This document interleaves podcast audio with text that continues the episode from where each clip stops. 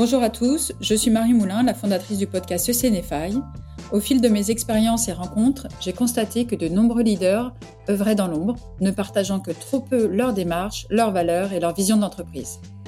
Passionné par ces sujets et consciente de l'importance de la communication dans le monde des affaires, j'ai entrepris de transformer le modèle de communication traditionnel pour qu'il soit en parfaite adéquation avec l'ensemble des parties prenantes. Dans ce podcast, je vous propose d'explorer ensemble ces témoignages inspirants et de découvrir ces modèles de réussite souvent méconnus et d'analyser comment ils contribuent à façonner un nouveau visage de l'innovation et de l'entrepreneuriat. Rejoignez-moi pour une immersion passionnante dans ces récits captivants car ici, chez Sustainify, nous croyons que chaque histoire mérite d'être entendue et que chaque leader mérite d'être célébré. Bienvenue dans cette aventure qui vise à changer notre regard sur le monde des affaires et à faire émerger une communication plus authentique et alignée avec notre époque. J'ai le plaisir aujourd'hui d'accueillir Nicolas Berland. Bonjour Nicolas. Bonjour Marion. Alors Nicolas, tu es vice-président finance et relations entreprises ainsi que directeur de l'exécutif MBA de Dauphine PSL, mais tu as été et es également un acteur dans le monde professionnel quelle est ton action aujourd'hui au quotidien? Peux-tu nous, décrire cela, s'il te plaît? Oui, merci, merci Marion et bonjour à, toutes et à tous. Euh, merci de cette invitation à partager un thème qui, qui m'est cher en fait, sur lequel je travaille depuis euh, depuis 20 ans pratiquement. Voilà, moi je suis euh, effectivement, comme tu l'as dit Marion, un acteur universitaire et euh, dans mes thèmes de recherche, dans mes thèmes d'enseignement, en fait, toute cette partie sur la sustainability occupe une place centrale depuis depuis longtemps. J'y suis rentré d'abord par la par la recherche en fait, hein, en m'intéressant aux pratiques de pilotage des organisations en matière d'impact écologique, d'impact d'impact social, avec tout un tas de contrats de recherche euh, dans l'industrie chimique, dans le, avec le ministère de la Défense sur des problématiques de, de dépollution, euh, dans le secteur du, nucléaire également. Je me suis intéressé à des, gros pollueurs pour voir un petit peu ce qu'ils faisaient, en fait, comment ils réagissaient. Pollueurs, pas parce qu'ils sont mauvais, pollueurs parce que leur activité les conduit euh, malheureusement à polluer. Voilà, donc je me suis intéressé à, tout ça et puis au travers de, de mes thésards, j'ai approfondi cette, cette problématique. J'ai encadré euh, six ou sept thèses en fait hein, sur sur ces sujets-là qui vont de euh, du prix interne du carbone pour la dernière euh, la dernière soutenue, la façon dont c'est mis en place dans les organisations, à des problématiques plus originales, par exemple dans des entreprises comme BNP Paribas sur euh, la, la, la façon dont on traite des parties prenantes en fait dans, dans cette organisation lorsqu'on doit financer des, des, des, grands projets. Donc j'ai essayé d'approcher cette problématique en fait sous, sous, sous différents aspects et c'est quelque chose que j'ai continué avec avec des organisations diverses et variées. J'ai notamment été impliqué euh, ces dernières années au sein de l'association des directeurs financiers et contrôleurs de gestion, euh, qui s'est pas mal approprié en fait ces, euh, ces problématiques. donc j'étais d'abord membre de leur conseil scientifique. Je viens de participer là récemment avec eux à l'écriture d'un cahier technique sur le sur le prix interne du carbone qui sortira sous peu. Et puis et puis avec une de mes a, à la fin des années 2000, on avait travaillé avec l'ordre des experts comptables. On avait participé à la production d'un cahier technique sur sur les indicateurs en fait euh, les indicateurs de performance RSE pour les PME. Donc des choses qui aujourd'hui ressurgissent avec euh, notamment la, CSRD qui redeviennent d'actualité. Donc voilà, un sujet qui m'est cher, que j'avais mis dans les cours il y a quelques années avant de les supprimer parce que malheureusement ça intéressait pas grand monde à l'époque. C'est intéressant d'ailleurs parce que on reproche parfois aux universitaires, parfois à raison, souvent à tort, je trouve, d'être un peu théorique. Euh, donc, vous voyez, on a mis des thèmes en fait en, avant dans, nos cours sur toutes ces problématiques environnementales, sociales, qu'on appelle aujourd'hui sustainability, ça intéressait pas grand monde. Donc j'avais fini par les retirer parce qu'après si ça n'intéresse que moi.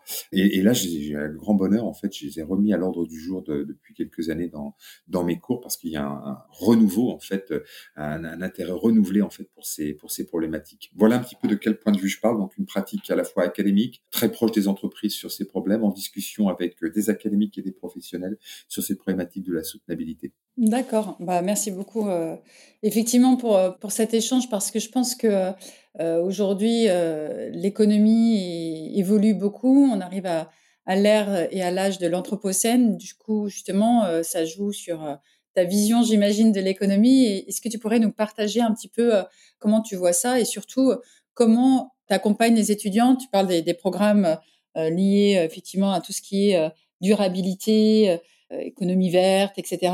Mais euh, dans l'arrivée dans l'âge de, de l'Anthropocène. Comment ça se passe concrètement et quelle est ta vision de l'économie par rapport à ça? Alors, c'est une question euh, à la fois un peu philosophique et puis euh, aussi assez pratico-pratique. Alors, je vais commencer par l'angle philosophique. Moi, je fais partie d'une génération euh, qui a été biberonnée à, la maximisation du profit. C'était le paradigme économique dominant fin des années 80 euh, et surtout les années 90, hein, les grandes années de la création de la valeur financière, de la financiarisation de l'économie. Enfin, tout un tas de, thèmes qui sont d'ailleurs très très intéressants et qui sont pas sans lien avec la soutenabilité, je trouve. Donc voilà, moi j'étais biberonné à ça. Euh, C'était le paradigme dominant. Tous les gens de ma génération en fait euh, mettaient le focus là-dessus. Donc c'était extrêmement important. Et puis peu à peu est apparu en fait les effets les effets néfastes. Alors ils avaient ils étaient apparus bien bien avant, hein, puisqu'il y a plein de gens qui ont réfléchi depuis très très longtemps en fait au, au conséquences sociales de l'activité du capitalisme. Euh, déjà dès le 19e siècle, il y a des gens qui se posaient des questions là-dessus. Euh, ça n'a fait que, croître, mais c'était quand même limité à un nombre, euh, un nombre de personnes, je personnes un peu éclairées, un peu pris pour des fous parfois peut-être.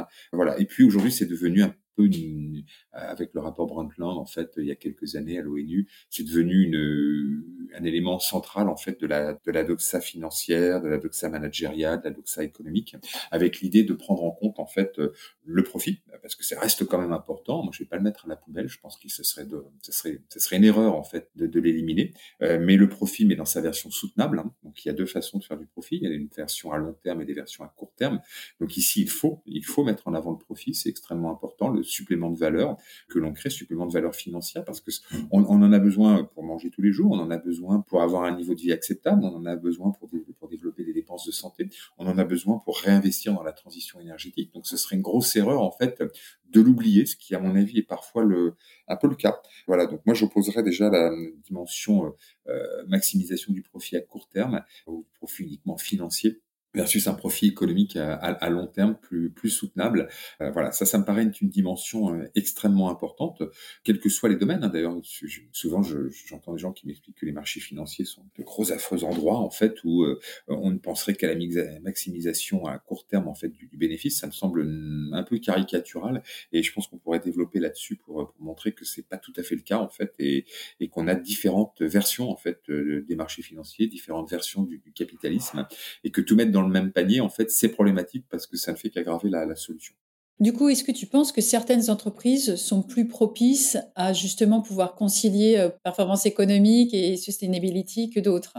Clairement, clairement, clairement. Je vais pas citer des mauvais acteurs parce que c'est, j'aime pas trop, c'est un peu faire le un, un, procès un peu rapide. Euh, mais par contre, moi, j'ai des, des gens dont je trouve que ce sont de bonnes pratiques pour les avoir étudié leurs leur pratiques depuis très longtemps.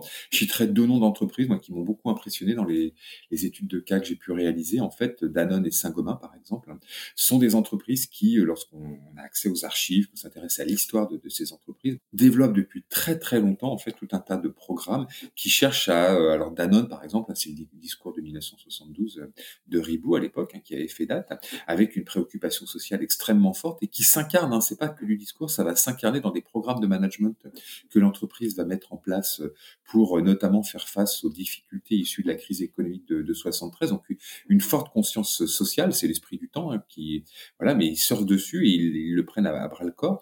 Euh, idem chez, chez Saint-Gobain, on a à peu près la même, à peu près la même démarche en fait. Et puis plus récemment, des sont des entreprises qui ont aussi pris en compte le, la dimension environnementale, stratégie dans euh, Saint-Gobain directement dans, sa stratégie, Danone en développant tout un tas de, programmes en fait de, soutien environnemental qui vont bien au-delà du greenwashing, c'est-à-dire qu'il s'agissait pas simplement de s'afficher. Des entreprises qui communiquent relativement peu, d'ailleurs, je trouve, par rapport à ce qu'elles font, qui communiquent relativement peu sur sur ce qu'elles font par rapport à la profondeur des actions qu'elles mènent. Donc, je trouve ça plutôt satisfaisant. Et j'aurais tendance à opposer ces entreprises-là, que j'appellerais un, j'aime pas trop le terme, mais une forme de capitalisme responsable, en tout cas de, de, management responsable, avec des gens qui se posent des questions, qui ont une, une réflexion en fait euh, forte sur sur leurs actions, euh, une philosophie de l'action euh, extrêmement engagée, avec des valeurs euh, des valeurs très fortes. Je pourrais passer des heures à décrire leur système de, management que j'ai trouvé remarquable. Et à côté de ça, on a des entreprises, donc là je ne pas de nom, qui sont clairement orientées à court terme ou qui ont des actions dévastatrices euh, pour l'économie, pour leurs salariés, pour pour l'environnement. Donc effectivement, je pense que ça serait une erreur d'être globalisant et de tout mettre en fait sur le même plan. On a des entreprises qui cherchent à produire, ne sont sans doute pas exemplaires, elles sont sans doute pleines de défauts, ça j'ai pas de doute là-dessus non plus, mais euh, qui sommes-nous pour trouver qu'il faut être exemplaire En fait, moi je me fie toujours des gens exemplaires, toujours problématiques. Euh, voilà, en tout cas là je vois des entreprises qui ont fait des efforts bien au-delà de ce du euh, de ce qui aurait justifié du greenwashing ou une, de la superficialité. Ça, ça me paraît extrêmement important. Alors, je disais, je parlais tout à l'heure de l'aspect, sur à l'âge de l'anthropocène. Hein, donc il y, a, il y, a, cette fonction économique, mais il y a aussi donc les deux dimensions qui sont apparues, hein, la dimension sociale, voilà, celle qui est apparue en premier d'ailleurs, et puis la dimension économique. L'idée aujourd'hui, c'est de faire réfléchir nos étudiants sur les externalités de l'entreprise, les coûts cachés de l'entreprise. On peut mettre plein plein de noms différents de la production en fait de l'activité industrielle, commerciale, de services euh, qui produisent des coûts cachés qui sont pas reconnus en fait par la finance euh, à tort ou parfois parce que c'est pas possible. Euh, parfois c'est très compliqué.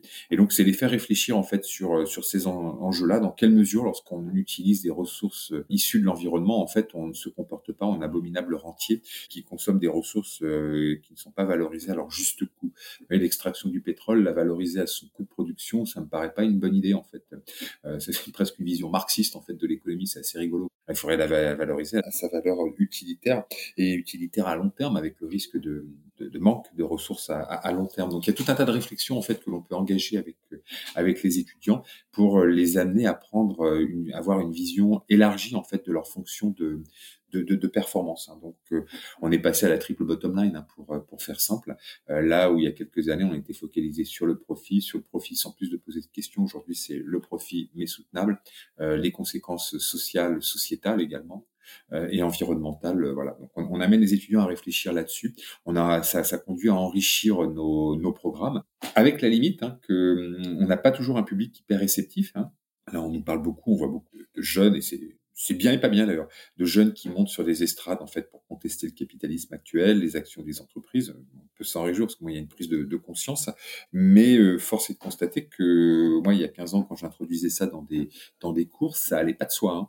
ça allait pas du tout de, de soi. Soit euh, c'était théorique, euh, j'avais pas trop de sens, monsieur, ce n'est pas appliqué dans les entreprises, donc on va pas apprendre ça.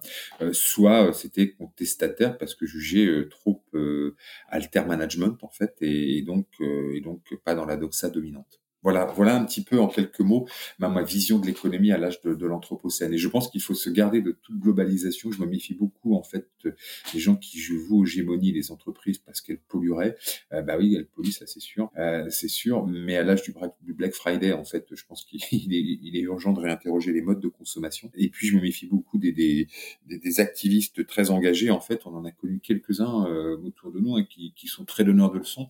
Simplement, quand on les voit à l'œuvre en fait dans leur dans leur activité de, tous les jours, manifestement, ils ont du mal à se gérer eux-mêmes. Mais par contre, c'est les premiers à vouloir hein, expliquer au monde comment ils devraient se gérer. Ça m'a toujours un peu laissé, laissé perplexe. Hein. C'est cette collègue qui a beaucoup travaillé sur l'environnement. Alors, beaucoup dénoncé les pratiques d'entreprise à qui on avait demandé en fait d'accompagner le euh, Dauphine en fait dans ses activités de développement durable et qui avait dû reconnaître, j'avais admirer cette, cette honnêteté que en fait c'était beaucoup plus difficile qu'elle l'imaginait de simplement trier les papiers en fait dans une université. Voilà, ouais. Je pense que là, voyez, l'action elle est, elle est déterminante.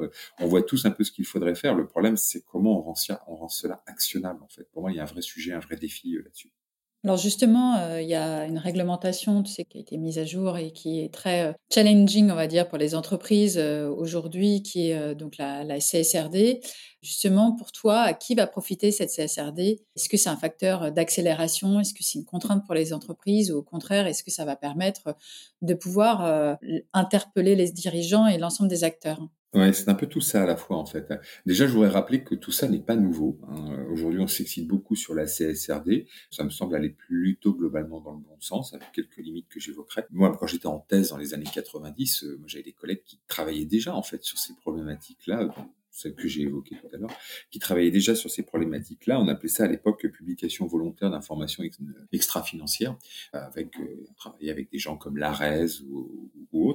Euh, et là, on est dans les années 90, on, on, a eu les lois NRE au début des années 2000, le GRI, enfin, il y, a plein plein de plein d'initiatives qui ont été lancées. Et là, il y a celle du CSRD qui va un peu plus loin. À chaque fois, on a l'impression de franchir un, cap supplémentaire. Ce qui est assez remarquable dans cette réglementation CSRD, c'est qu'on n'a peut-être jamais autant parlé de, ces problématiques problématiques de ces problématiques là. Donc ça c'est bien. Alors c'est bien c'est bien parce que je crois que la meilleure chose que l'on puisse faire pour les problématiques de soutenabilité financière, sociale et autres, c'est d'en parler. Le, principal sujet pour c'est d'en parler parce que ça a un effet performatif. Hein, ça change notre façon de concevoir le monde. On prend conscience en fait de, ces réalités simplement en en, parlant. Et le CSRD a au moins cet avantage-là en fait d'être performatif. Alors après, il y a des inquiétudes et des inquiétudes qui sont peut-être légitimes. Il euh, faut être prudent là-dessus. Euh, euh, L'enfer est pavé de bonnes intentions d'un système qui serait peut-être trop complexe, hein, qui va être difficile à mettre en place par par des entreprises. Bon, on verra, on verra à l'usage. Mais en tout cas, c'est quelque chose auquel il faut être vigilant parce que si c'est trop complexe, si c'est trop bureaucratique, euh, on va tuer dans l'offre, dans l'œuf en fait cette initiative en fait qui est tout à fait louable. Et donc il y a un risque en fait de revenir en arrière. Donc il faut être prudent en fait. Hein. C'est bien d'être euh, d'être très proactif et puis en même temps, bah, on change pas la société par décret. Et donc euh, voilà, il faut prendre aussi en compte le, le, les réactions des, des, des, acteurs. Et puis après, à qui profite la CSRD bah, Si on veut, si on veut pas trop être naïf, euh, ça, ça profite sans doute à plein plein d'acteurs qui vont pouvoir vendre des missions de conseil en fait autour de la mise en place de la de la de la CSRD. Donc ça c'est pas voilà, faut faut être prudent aussi là-dessus parce que hum, c'est jamais dénué d'intentions un peu un peu cachées en fait de d'acteurs. Et globalement, je trouve que ça va dans le bon sens. Hein, euh, voilà, avec une petite prudence sur la complexité, parce que des systèmes trop complexes, on sait qu'ils échouent, euh, même quand ils sont bons. Hein, on a plein d'exemples en fait dans l'histoire du management, euh, notamment pour maximiser la valeur financière. On a plein de gens qui ont des systèmes qui étaient trop complexes intellectuellement satisfaisants, qui allaient dans le sens d'une maximisation du profit à court terme, mais qui n'ont pas été suivis parce que parce qu'ils étaient complexes. En faisant attention sur ces problématiques plus nobles, de ne pas arriver exactement au même au, même résultat. Voilà. Et puis ça aura des effets lents. Hein. Je, je, serais étonné que ça soit. Pour moi, c'est une réponse faible en fait aux problématiques de la soutenabilité. C'est une réponse indispensable. Ça participe à, à notre éducation euh, à tous en fait sur ces problématiques-là, à notre prise de conscience. Mais ce sont des réponses faibles. Je pense que les, les réponses les plus importantes, elles sont du côté de nos modes de consommation en fait aujourd'hui. Hein. Euh, oui, moi j'ai du mal à critiquer une entreprise sur son greenwashing à l'heure où tout le monde se jette sur son ordinateur pour commander pendant le Black Friday. Vous voyez, ça laisse un peu, perplexe. D'accord. Donc pour toi, c'est plus un, enfin, pour accélérer euh, cette transformation et répondre à des enjeux climatiques et sociaux, ce serait plutôt euh, effectivement que le consommateur se responsabilise, si je pouvais le dire comme ça, dans sa façon de consommer, en fait, d'avoir une consommation plus raisonnable, raisonnée. Exactement. À l'âge de l'anthropocène, il faut changer les pratiques de production, bien évidemment, mais il faut aussi changer les pratiques de, de consommation.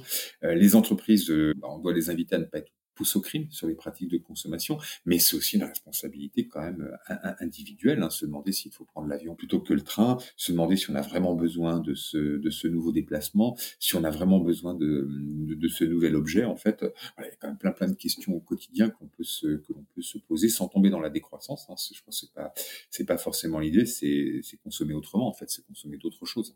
Merci Nicolas, en tout cas, pour, euh, ce partage. Euh très riche que tu as pu faire ouvrir certaines portes et, des champs des possibles. J'ai pour habitude dans le, dans le podcast de donner une baguette magique euh, à notre invité. Et du coup, si je te donnais une baguette magique, qu'est-ce que tu en ferais? Un, peu dans la continuité de ce que je viens de dire, si j'avais une baguette magique, en fait, ce serait de remplacer le verbe euh, le verbe avoir par le verbe être, parce que je pense que c'est une vraie révolution à l'âge de l'anthropocène, en fait, que d'arriver à ça. On parle de, décroissance aujourd'hui. Enfin, il y a plusieurs façons de, consommer. C'est peut-être mieux de consommer dans les interactions qu'on peut avoir les uns avec les autres que dans euh, la possession, en fait, de tout un tas d'objets inutiles qui encombrent nos, nos, placards, nos caves et nos greniers. Peut-être préférer un massage, par exemple, à la dernière innovation technologique, bidule, machin chose, qui finira inévitablement, j'en ai une sur mon bureau actuellement là, qui m'a été offerte, hein, euh, qui me permet de me masser justement avec des, des, ondes électriques, qui va finir inévitablement en fait dans, dans un placard au bout de, au bout de quelques semaines. Euh, voilà, je pense que si on pouvait remplacer euh, le verbe avoir par le verbe être, en fait, on aurait résolu une partie du problème et on aurait sans doute amélioré notre, notre bien-être global en fait dans la société, nos interactions les uns avec les autres. Je, je l'espère, c'est une, une, belle vision des choses. Merci beaucoup en tout cas Nicolas pour voilà pour ton temps. Et puis, euh, et puis bah, écoute, à, à bientôt et, et, aux discussions ouvertes hein, sur, euh, sur les réseaux. Parfait, merci beaucoup. Merci pour ces perspectives éclairantes et ces efforts en faveur d'un avenir durable et équilibré. Rappelez-vous que ce n'est pas bien plus qu'un simple podcast, c'est une communauté de leaders du changement et vous en faites partie. Merci de nous avoir rejoints aujourd'hui. Je vous donne rendez-vous pour notre prochain épisode de Sustinify. Et d'ici là, restez inspirés, restez engagés, surtout continuez à faire bouger les lignes. À la prochaine!